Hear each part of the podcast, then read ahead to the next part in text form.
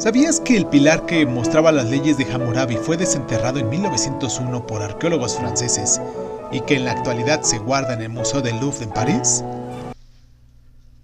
Hammurabi fue un rey de Babilonia, una civilización antigua que floreció en la región que ahora ocupa Irak.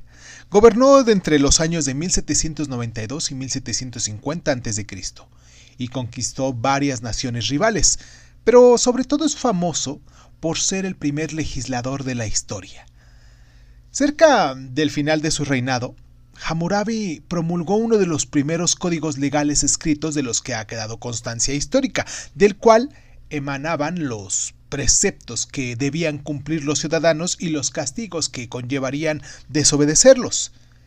En sí mismo el concepto de leyes aplicables en todo el mundo era una novedad desconocida en esa época en la que la mayoría de las sociedades se regían únicamente por los antojos de los gobernantes déspotas.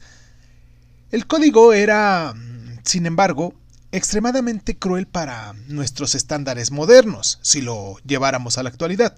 Hammurabi castigaba con pena de muerte incluso las infracciones más leves, por ejemplo, que las mujeres entraran en una taberna, que los hombres dieran refugio a esclavos huidos o que las esposas abandonaran a sus maridos sin un buen motivo. Este primitivo código reflejaba las supersticiones de una sociedad antigua.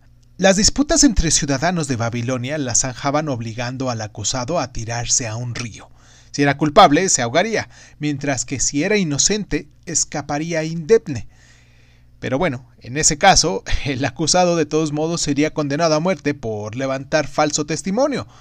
Los escribas reales redactaron estas leyes en un pilar de piedra negra, consagrado a Dios de la justicia y expuestos a todo el público.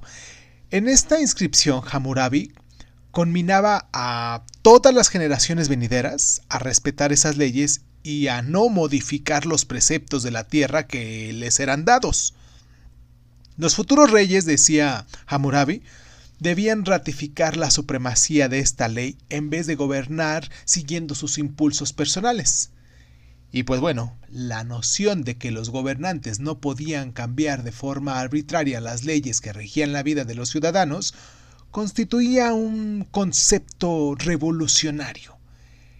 El respeto a la ley sigue siendo uno de los sellos fundamentales de un gobierno exitoso. ¿Sabías que el código de Hammurabi fue redactado con escritura cuneiforme?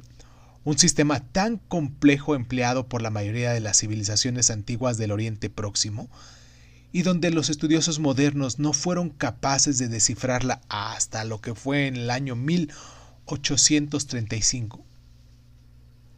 ¿Sabías que los científicos babilonios empleaban un sistema numérico sexagesimal, motivo por el cual los minutos tienen 60 segundos?